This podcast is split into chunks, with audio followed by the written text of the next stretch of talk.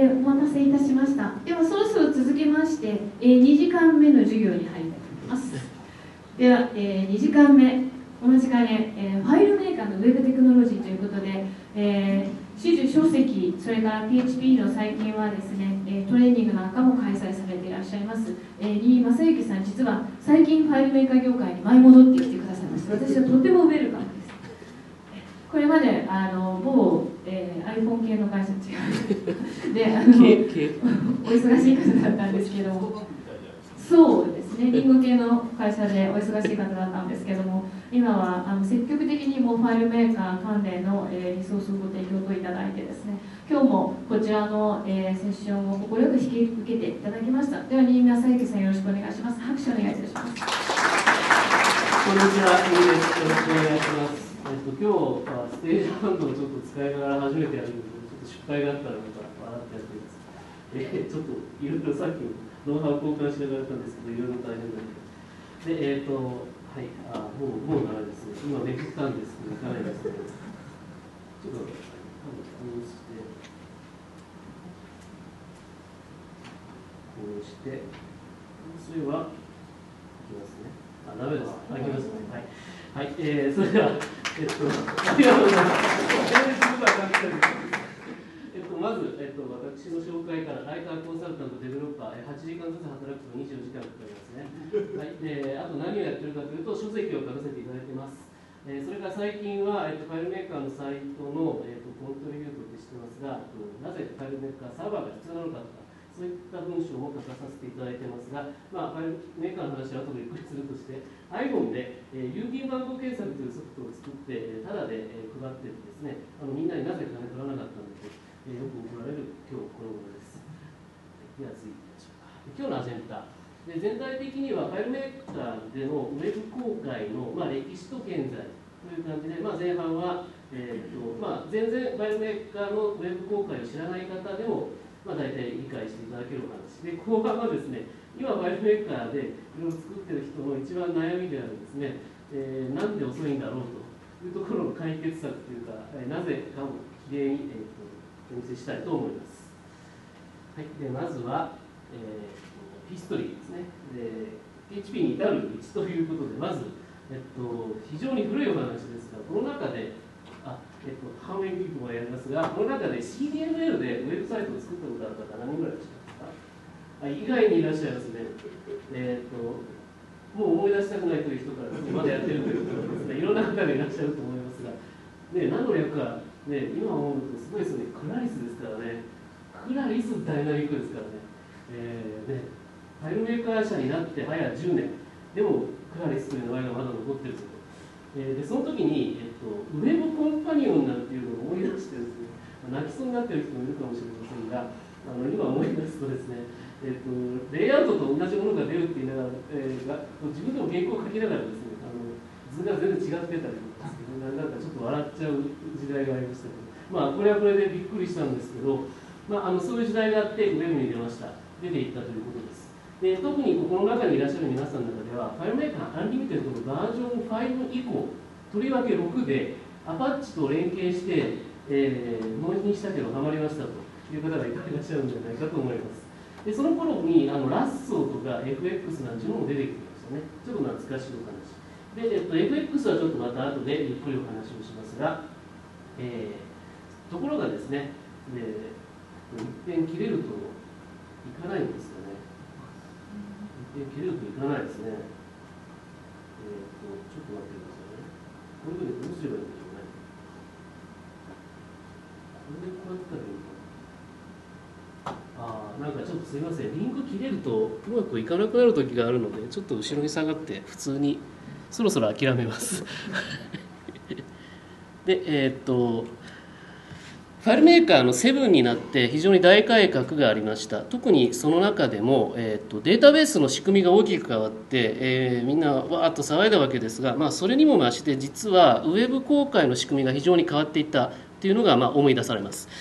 で、え特に、えっと、今まで CDML で必死に書いてたらですねファイルメーカーからですねその正式にもう CDML は使わないから皆さん諦めてと。でそういった発表があってイエーとみんなで騒いだというのも、まあ、ほんの4年前ですがなんか懐かしい話になるかと思います。でその時に XML をベースにした仕組みでカスタムウェブが始まって CDML はなくなるわ XML って何かわからんわでみんな大変な思いをした時期でもあります。でこの頃サーバーアドバンスト版っていうのが、えー、出ましたしサーバー版っていうのが出て、まあ、ちょうど今と同じような製品構成になったんですがカスタムウェブをやるにはサーバーアドバンスト版が当時必要だったわけですね、まあ、本当これからもう4年も経っています。でその後、えー、8になったんですけども、えー、8自体は、まあ、あまりウェブ関連はそんな大きな変化はなかったですね。あえちょっと前の話になりますけどセブンの時に、えー、っとインスタントウェブ公開等の名前が、まあ、出てきて、まあ、あの初期のウェブコンパニオンよりも非常に性能は良くなったっていうのがまあ思い出されますけどもね、まあ、8の時には何も起こらない、えー、まあこういうことを考えると、えっと、偶数版の時にはウェブはあんまり大きな変化はないんではないかともうすでに類推ができるわけで、えー、まああの当たるかどうかは分かりませんが。8のと、えー、いろいろ使ってる途中ですね。突然、えっと、ファイルメーカー社より PHP の API のベータ版出ました。皆さん使ってねと。でえー、とか言ってみんなで頑張って使い始めたのが2006年末なのでまああの世の中に出始めてほぼ1年半ぐらい今経ってるかと思います。早い人はこの辺で、えっと、次に9が出たら、えー、PHP で行くぞと標準のインターフェースをやり始めた人もいるかもしれませんがえー、ちょっといろいろ事情はありますね。それちょっと後で話しましょう。で昨年ファイルメーカー9になりました。で一番大きな変化は、今までアドバンスト版という、30万近くかかっていたサーバーソフトウェアがないとウェブ公開ができなかったのが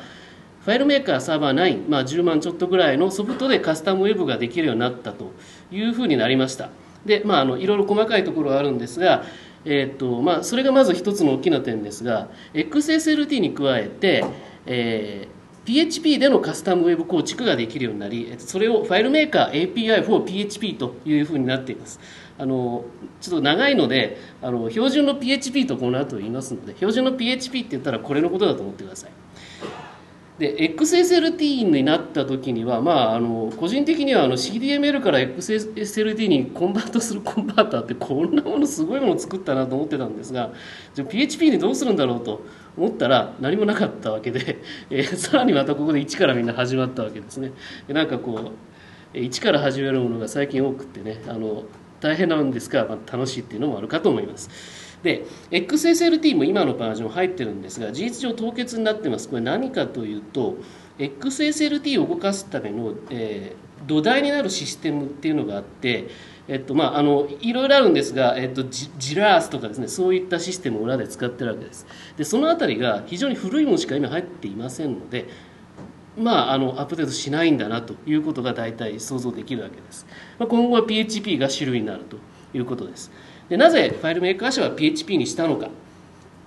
えーまあ、あの大項目の2つが大きいですね。開発者がいっぱいいます、えー、自由度が高い、まあ、それにつきます。開発者が多いというのはえー、例えばそのファイルメーカーでの開発っていうのはファイルメーカーを知ってなきゃできないんですがもう非常にこう大雑把なことを言うとファイルメーカー知らない人でも PHP を知ってる人の方がおそらく人口としては何倍下手したら何十倍いる可能性あるわけですね。でその人にえちょちょっとあの PHP のもの作ってよっていうことで引っ張ってくるとかいうことができるわけですね。で、えー、自由度の高さ今までの CDML とか XSLT っていうのはプログラミングというよりもテンプレート式だったわけですね、えっと、あるキーワードをテーブルの中身にフィールドの内容に置き換えて流れさせるといったような仕組みが多かったんですが PHP の場合はもう普通にプログラムを書けるので、えー、そこから先はもうファイルメーカーとは関係なしに好きなことができると。で例えば、えっと、後ろ向きな話ばっかりで申し訳ないんですが XSLT の時代に、えっと、メールを送ると思ったら、えっと、XSLT に組み込まれたファイルメーカーによるメールを送る、えー、あの場合は関数といえばいいんですかね。X パスの関数を使ってたわけです。でも、えっと、いろんな意味でバグがあって任意の文字列は事実を指定するのはちょっと大変だったわけですね。でも、えっと、メールを送る機能っていうのはもう今や FileMaker は提供しておらず PHP の世界で出ているいろんなライブラリを作って使ってメールを送るようになりました。という自由度があるわけです。でそうすると、えっと、きちんと日本語のエンコーディングをするだとか、えー、サブジェクトが切れないだとか、えっと、普通のことが普通にできるということで要はデファクトスタンダードに乗ることで世界が広がると。まさにそこを狙ったわけです。で PHP の良し悪しとかいうのもいろいろあるんですが、まあ、今日はちょっとそこは省きましてじゃあ PHP でウェブを作る時にどうすればいいかということをちょっと簡単にまとめましたがあのこれテキストで書いても何のことかさっぱりわからないので簡単に流しますけれども、えっと、要は、えー、クラス、えー、つまりオブジェクト指向のライブラリーをファイルメーカー社が用意してくれています。でそれを使ってプログラムを組むんですね。でただそれだけです。でその背後では XML 共有の仕組みが動いていましてえー、で結果はレコードの配列とか書いていますが、まあ、ちょっとこれは細かい話なんでちょっと次のサンプルプログラムをちょっとゆっくり見ながらご説明したいと思います。でざーっとこういうのを見せてますがすみません。後ろの方の方ちょっと見づらいかもしれませんが我慢してください。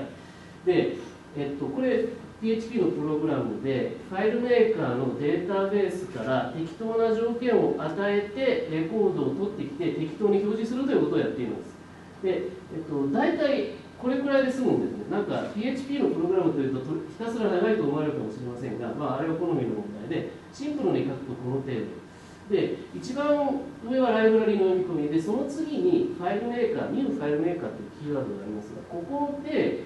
FileMaker 社が用意したライブラリーを持ってきて、えっと、 FileMaker という名前のクラスのインスタンスを作るんです。で、この人に全部やらせるっていう仕組みのオブジェクト指向なのでちょっとオブジェクト思考の中でもちょっと特殊な感じ。いろんなクラスを自分で生成するんではなくて生成するのは FileMaker クラス1個です。でその後に、えっと、イコールの後ですね DARDB えーと、リファレンス、えーと、メソッドのリファレンスで New ファイルドコマンドってありますが、えー、ファイルメーカーという作ったインスタンスにこれから検索やるから検索コマンドを作ってねって言います。でそうするとその検索コマンドをもらって条件を設定してるんですね、まあ、これ売上の合計がえー、っと何だろうね。100万から200万みたいな、まあ、そういった設定を行って売上の合計で並べ替えをしたものを取ってくるというふうなことです。あの上から6行目ちなみに execute ってありますがオブジェクトを作って execute というメッセージを送ってあげると実際にネットワーク処理をして裏でガーッといろんなことをしてで結果としてここですね、えっと、 getRecords とやってますが、えっと、結果から、えっと、オブジェクトの配列を得ます。で1レコードは1オブジェクトとして、えー、得られるのでそのオブジェクトから指定したフィールドの中身を取ってくると。いったのが大体基本的な流れです。でこれ以上のものはあんまりありません。であといろんなパターンがあります。あの新しいレコードを作るとき編集するとき削除とかいろんなパターンありますが、まあ、ほぼ大体これの拡張みたいなもんであんまりそんないろんな形式のプログラム作れないっていうかもう型にはまったやり方しか、できないのでまああの PHP 分かってる人にはちょっとその何ていうんですかねマイエスケルトの違いがちょっと認識してもらうだけですぐにこれ作れるはずです、えー、PHP を始めてる人もまあやってみればあの比較的分かりやすい言語だというのがお分かりいただけるかと思います。でこういうのを作ってデータベースを取ってきてウェブページに表示するわけですね、まあ、そういうことをやるということです。でえ一方ですね、えっと、古い時代からあった、えっと、FXPHP というライブラリーがあります。これは PHP で作られたライブラリー。でしかも、えー、ファイルメーカー社が標準の PHP のライブラリを作るよりも先駆けること5年ですね。5年も前から、えっと、こういうのを作ってた私が右に今写真に写ってますがその真ん中に写ってる彼が作ったんですね、えー、えっと、一応クレジット何人かなってるんですが、まあ、ほぼ彼クリス・ハンセン一人で最近はやってるみたいです。でファイルメーカーバージョン5.5の時代にえー、っと微妙な機能の変化があって誰も何をするのかよく分からなかったんですが彼はそこに目をつけて、えー、ファファイルメーカーのデータベースのやり取りを PHP でできるじゃんかというふうにうまく作っちゃったんですね。でそれが非常によく使われとりわけ、えっと、7以降は非常によく使われるようになりました。で、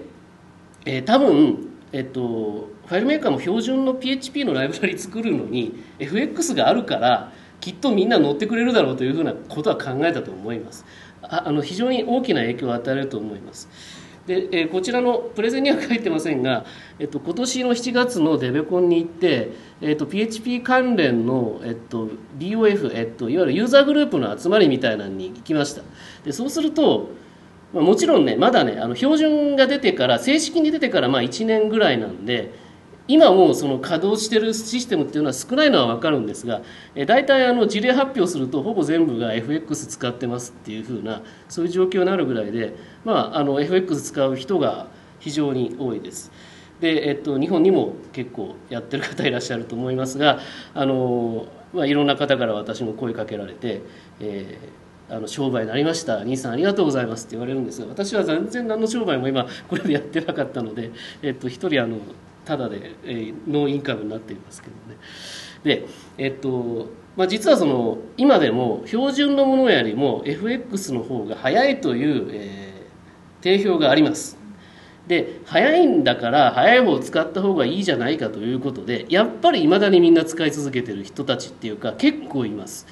で、えっとまあ、慣れてるっていうよりもいろんな理由で両方使ってるっていう人が多分今多いと思うんですね。で、えっと、じゃあ全員が FX を使ってるかというとそうでもないんですね。でそこは非常に難しいところで、えー、っとここでじゃあ実際にソリューションを組んでいくという時に一番の問題になる標準を使うか FX を使うかという方の、えー、この話をちょっとしたいと思います。ちなみに今 FX ってあの検索するとですね金融関係のあのいろんなサービスが入ってですね FXPHP かなり次のページぐらい行かないとなかったりする時とかありますけどね。FX.php で、えっと、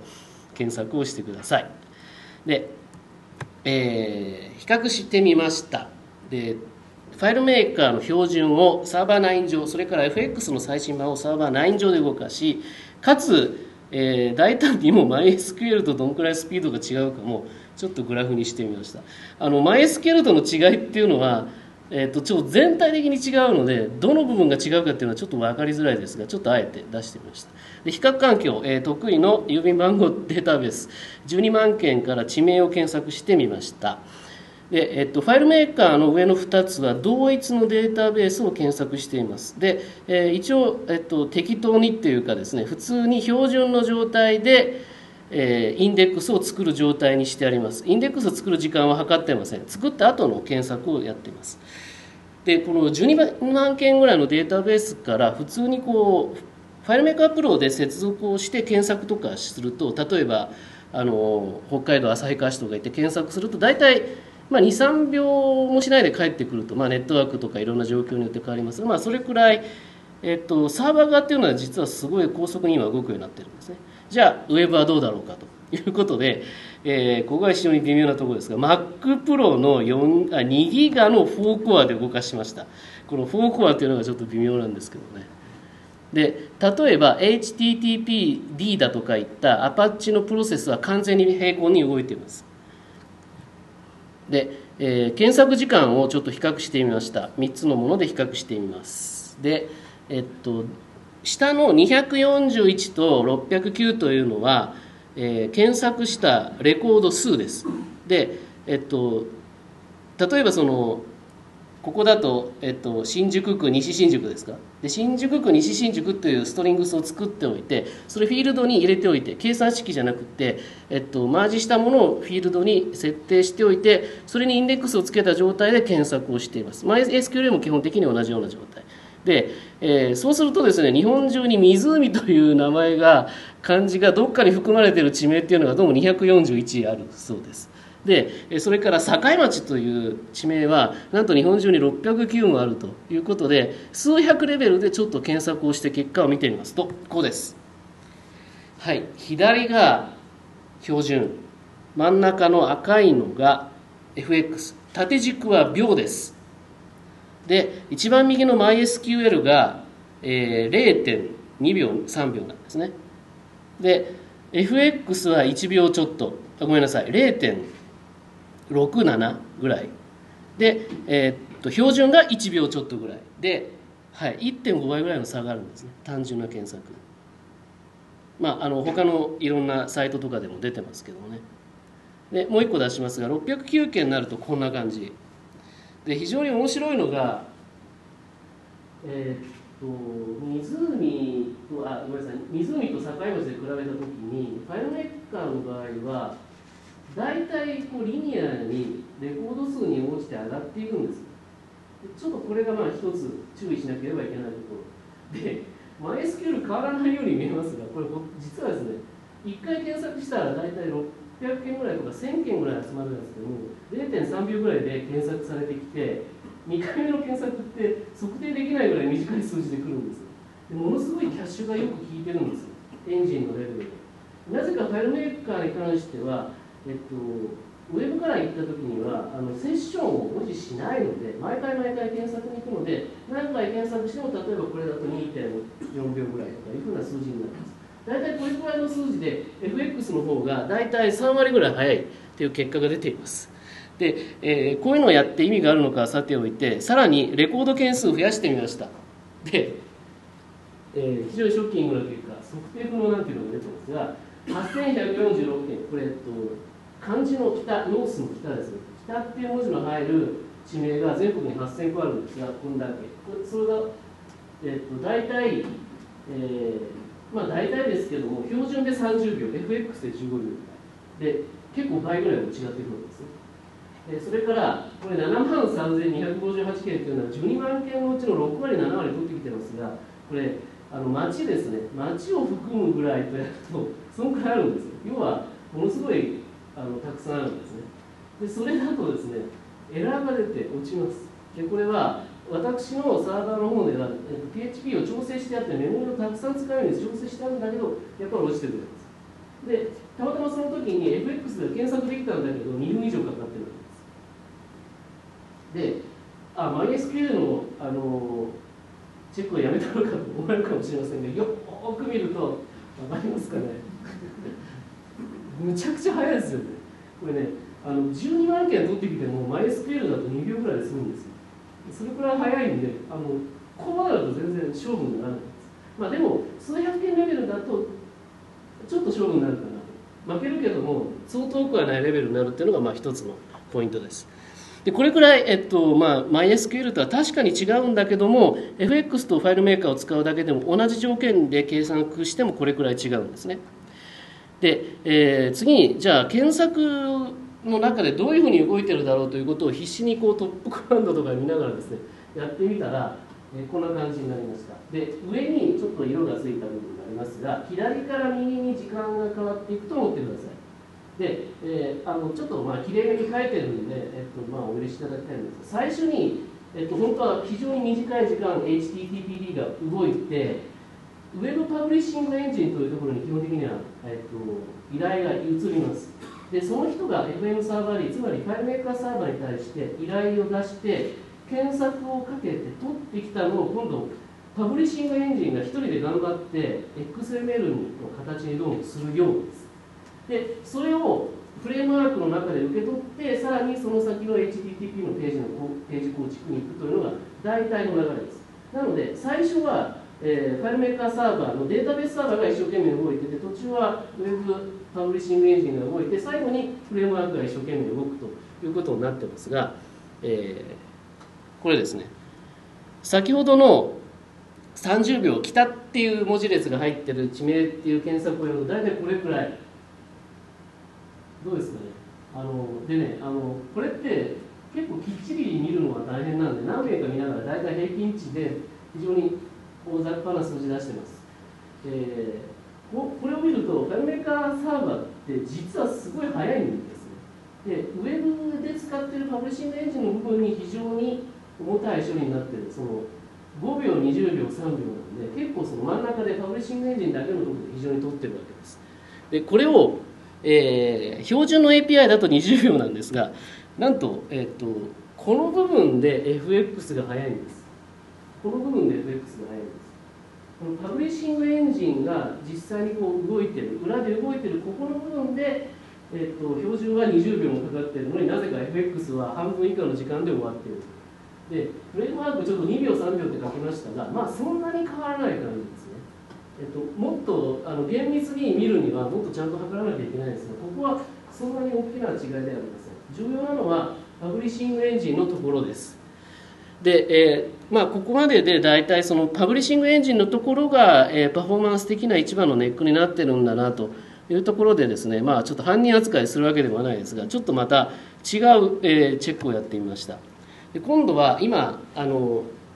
シングルのプロセスっていうか一つの検索にかかる時間先ほどお見せした内容と同じものが今薄緑色の結果でお見せしていますがじゃあ例えばまず上の標準の PHP のライブラリーで同時に2つの検索をさせた結果どうなるかというといいですか？4コアで動かしてます。4コアで動かしてるんだったら並列に動いて時間変わらないということが期待されるわけですよね。ところがところがです。なんとこんだけかかるんですね。でやはり期待通りデータベースエンジンは同時に2つの検索を当てても大体同じぐらいの時間で戻ってきます。で、えっとまあ、プロセスはそんなにいっぱい動かないんですがここはあんまり変わらない。5秒ぐらいです。ところが真ん中のパブリッシングエンジンの処理のところで CPU のユーゼージが100%だったのが2つにすると200%にいくんですがそれでも倍とか倍以上かかっちゃってる。でこれはですねあの本当だったら個人的にはこれ間違いであってほしいなと思うぐらい、えー、つまりコアが複数あってスレッドがマルチで動いているにもかかわらずパフォーマンスの改善がほとんどないというのがここの部分で見られるわけです。でフレームワークの部分は全く同一です。そうなると HTTP が HTTPD がですね2つドーンと100%で上がってフレームワークの処理が上がるのでここのパフォーマンスがまるで変わるので実は、えっと、30秒かかっていたのが60数秒ぐらいかかるんですよ。2つ同時に同じ検索をさせるじゃあ FX の方はどうかというと実は FX の方も、えっと、同様です。このようにデータベース処理は変わらない。けども2つ同時に動かすと、えー、パブリッシングエンジンが8秒かかってるのがこれもっと長くなってるんですよ。これなぜか理由は分かりません。あのこの1個の検索の時は100%で動いてるんですね。で2個の検索やるとほぼ 200%198% とかでずっと動いてるのになぜか時間がかかっているというふうなことになってます。ちなみにちなみに MacOS サーバーです。えー、Windows でマルチコアの環境がちょっと手元にないので試してはいないですけども、まあ、もし何かで試せる機会があったらですねまたやってみたいと思います。ということで、えっと、ファイルメーカーの検索ってっていうのはまず検索結果に比例するっていうことを非常によく意識しなければなりませんのでさっきお見せしたように何千個とか何万個検索結果を出すようなことは絶対やめといた方がいいです。ものすごく時間がかかります。ですが、えっと、数百件とか数十件程度の場合は元のデータベースが非常に大きくってもう結構実用になると。MySQL の方がはるかに早いんですけども、まあ、数秒以内のレスポンスは大体あるので、まあえあったわけですので、まあ、大体いいかということですが、えどこにボトルネックがあるかというと Web パブリッシングエンジンという部分です。でこれ Java だから遅いんだろうと思われるかもしれませんがこれ Java じゃないです。ネイティブの、えっと、バイナリーが動いているところです。えっと、今 Java になってるのはあの管理ツールと、えっと、XSLT のエンジンのところだけになってますので、ね、で、えー、じゃあなぜ FX と標準が違うんだろうかというとちょっとここに書いてありますが XSLT 公開に2つのやり方があって FX は FMXML リザルト .xml というこのやり方です、まああのえー、ファイルメーカーの5からずっとあるえー、XML の取り出しのやり方です。で標準の方は、えっと、こちらの小文字で書いてますが、えっと、7以降に入った XML のやり方で実は上の方だと機能制限あるんです。ねで一番みんなが悩む機能制限 CDML 時代に悩んだ機能制限ありますよね。あの検索条件をフィールドに対して与えるときに全部の OR か全部の AND しか取れないっていうのがありました。ねでその制約が実は FX を使うと引っかかります。標準のを使うともう少し複雑なことができます。でその代わり、えっと、少し重たいということがあります。でその少し重たいっていうのが実際にソリューションに対してどう関わるかっていうことによって多分どっちを使うかということが、えー、あると思うんですけどもあんまり変わらないけども本当に微妙なレスポンスを欲しい時にはやっぱりみんな今 FX を使ってるみたいですね。ということで、えーと、と PHP によるカスタムウェブを作る時のポイントはまず一つ大量のデータを一気に PHP 側で扱わないようにするこれは非常に重要です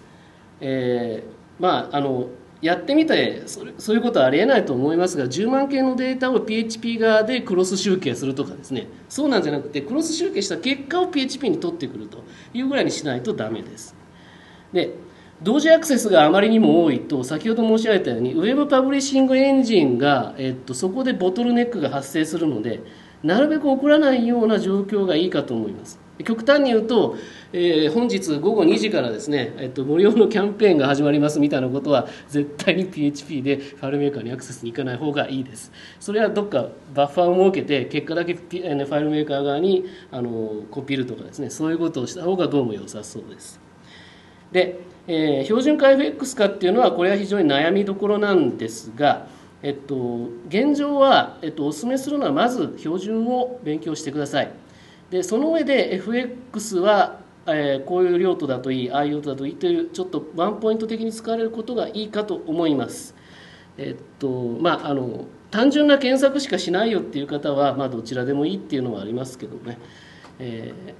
まずはあの標準を、えっと、利用された方がいいかと思います。でプログラムどっちが楽かというと明らかに標準の方です。FX でプログラム書くときはちょっと難しいです。いろいろ細かいところを知ってないといけないのでちょっと難しいです。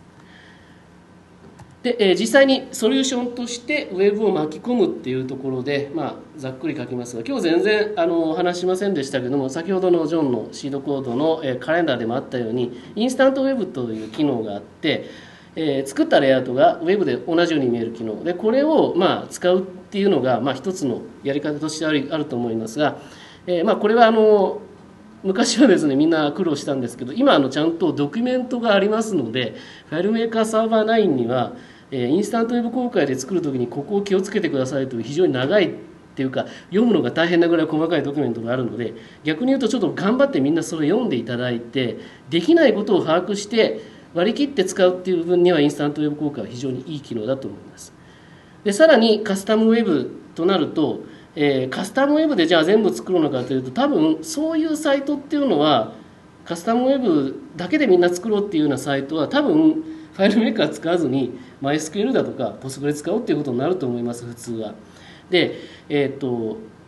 全体のソリューションの中の一部でウェブを使うと効果的なものの時にカスタムウェブをポンと入れることによってシステムの利便性が非常に上がります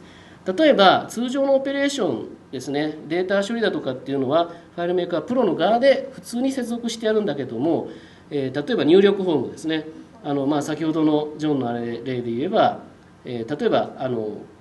会社のファシリティ会議室を何時から何時まで使いたいですっていうような申請を行うような場合とかですねそういう部分だけウェブを使っておくことによって、まあ、あの使う側も、えーと、データを受ける側もまあ非常に、え、楽にできると。使う側は単にウェブサイトにポンと行って名前と住所と時間を入れると。で、えー、それがデータベースにポンと入ってくれてるっていうふうなことができるわけですね。あとですねあの e コマースサイトでも、まあ、そのものすごいアクセスがあるのはちょっと大変だけども、まあ、微妙っていうようなサイトも世の中多いと思いますので、まあ、そういったサイトをお作りになる時には外向きにはカスタムウェブにして内部処理ですね。例えばあの伝票発行だとか、えー、例えばその発送伝票を作って工場に回すような作業はファイルメーカープロで作っちゃうと。でもお客さんから、えーと、例えば注文を受けるのはカスタムウェブで作るだとかですね、まあ、そういったハイブリッドなシステムが、えー、あるかと思います。こういう時には結構カスタムウェブっていうのはそのファイルメーカーを使いつつウェブも OK ということのメリットが出てくるかと思います。あだあの多分、えーと、当たりのいいポイントっていうのはこの辺りではないかと思います。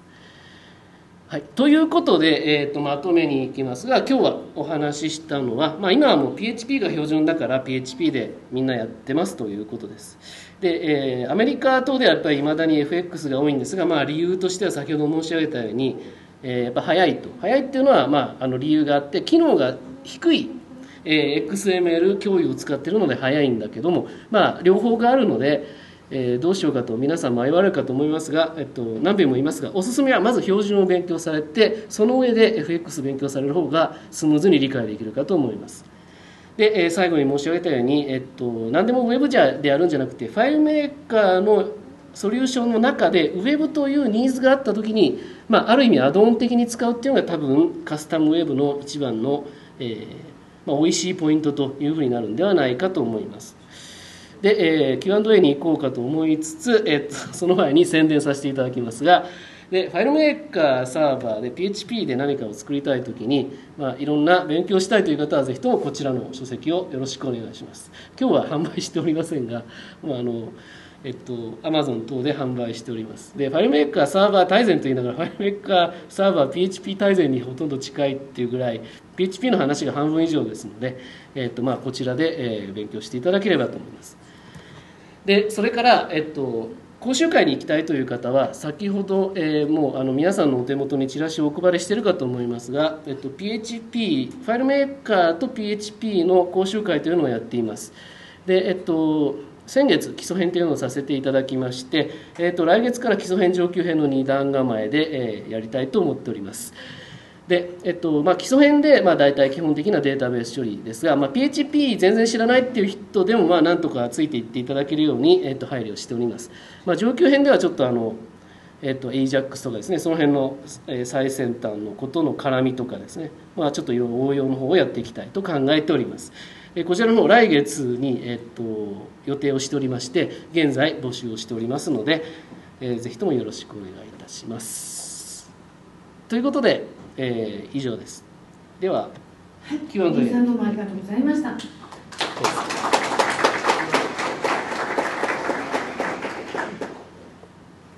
えー、じゃあこちらで Q&A ということでご質問のある方挙手いただければと思います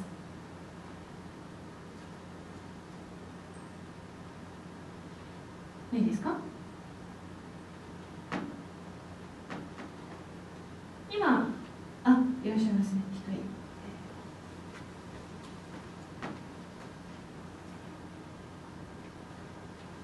どうもありがとうございました。えーと、マイ SQL との比較のところで、はい、マイ SQL はどういう形で、例えばセナみたいな日本語全文検索をかませた状態あ、えっ、ー、とあ違います、えっと、単に SQL 文で、えっと、テーブルを作って、